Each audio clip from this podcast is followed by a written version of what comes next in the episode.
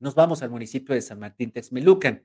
Allá los comerciantes instalaron el tianguis pese a esta actividad volcánica. La mañana del martes, locatarios del tianguis de San Martín Texmelucan tuvieron complicaciones para instalarse, pues aparentemente se retrasó el ingreso de los autobuses que trasladaban a comerciantes de otros estados. Y es que ante la caída de ceniza volcánica, la alcaldesa Norma Layón negoció con los comerciantes sobre su colocación y se concluyó que únicamente se restringiría la venta de comida al aire libre.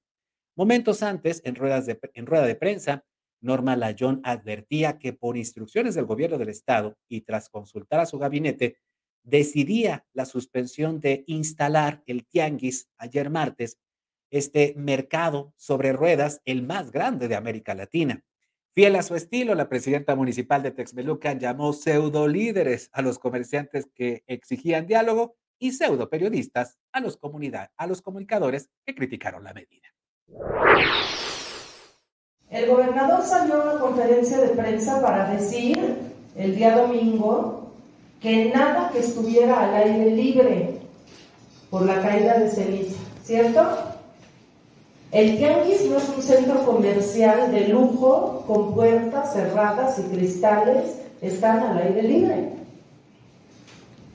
Por esa razón se tomó la decisión con mi equipo de que no se instalara el Tianguis.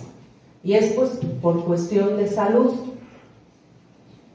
No estamos nosotros tratando de encontrar el hilo, el hilo este, negro ni la aguja en el pajar.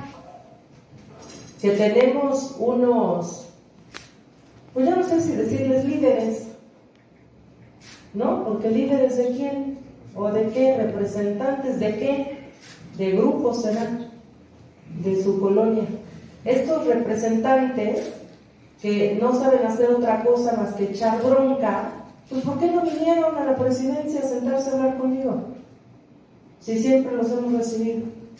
¿Por qué no vinieron a sentarse para encontrar soluciones? Eso es lo que tienen que hacer. Porque además todos tienen mi teléfono, pero eso sí, que no los infraccionen porque Normita, échanos la mano. Para eso sí. Pero cuando es un tema de importancia y de salud que nos atañe a todos como seres humanos, ¿por qué no vienen a sentarse aquí? Esa es mi respuesta a todo lo que dejaron eh, decir ayer y en los grupos y en todos lados. Hubo ahí un pseudo periodista que dice que secuestré el tianguis. Hágame favor, que se ponga a leer o que venga a San Martín en lugar de estar escribiendo estupideces el calificativo para eh, las críticas periodistas que recibe Norma Layón. Estupideces. Síguenos en Facebook y en Twitter. Estamos contigo, Puebla.